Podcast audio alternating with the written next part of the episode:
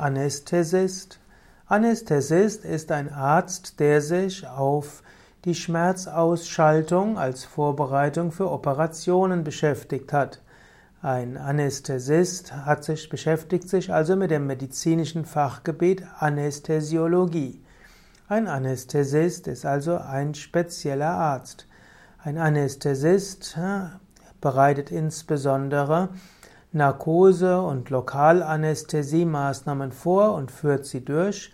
Er macht es sowohl vor der Operation, er bewacht auch während der Operation und er gewährleistet auch die unmittelbare postoperative Überwachung im Aufwachraum, also das nachoperative Management.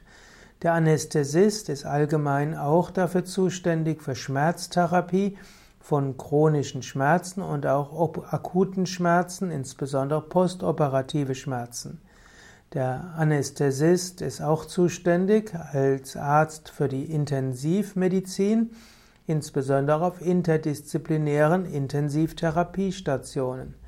Anästhesist hat, große, hat auch große Aufgaben in der Notfallmedizin und er ist auch zuständig für die wissenschaftliche Erforschung der Anästhesiologie.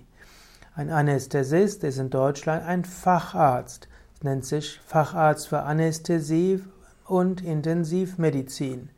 Ein Anästhesist braucht nach dem Medizinstudium noch fünf Jahre Weiterbildung, um sich eben Anästhesist zu nennen.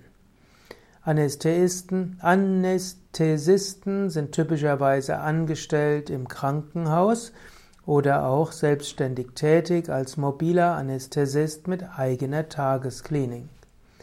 Mehr über Anästhesist findest du im Internet in der verschiedenen, verschiedenen Internetseiten. Ich habe mich hier so ein bisschen angelehnt an die Seite naturheilkunde-lexikon.eu.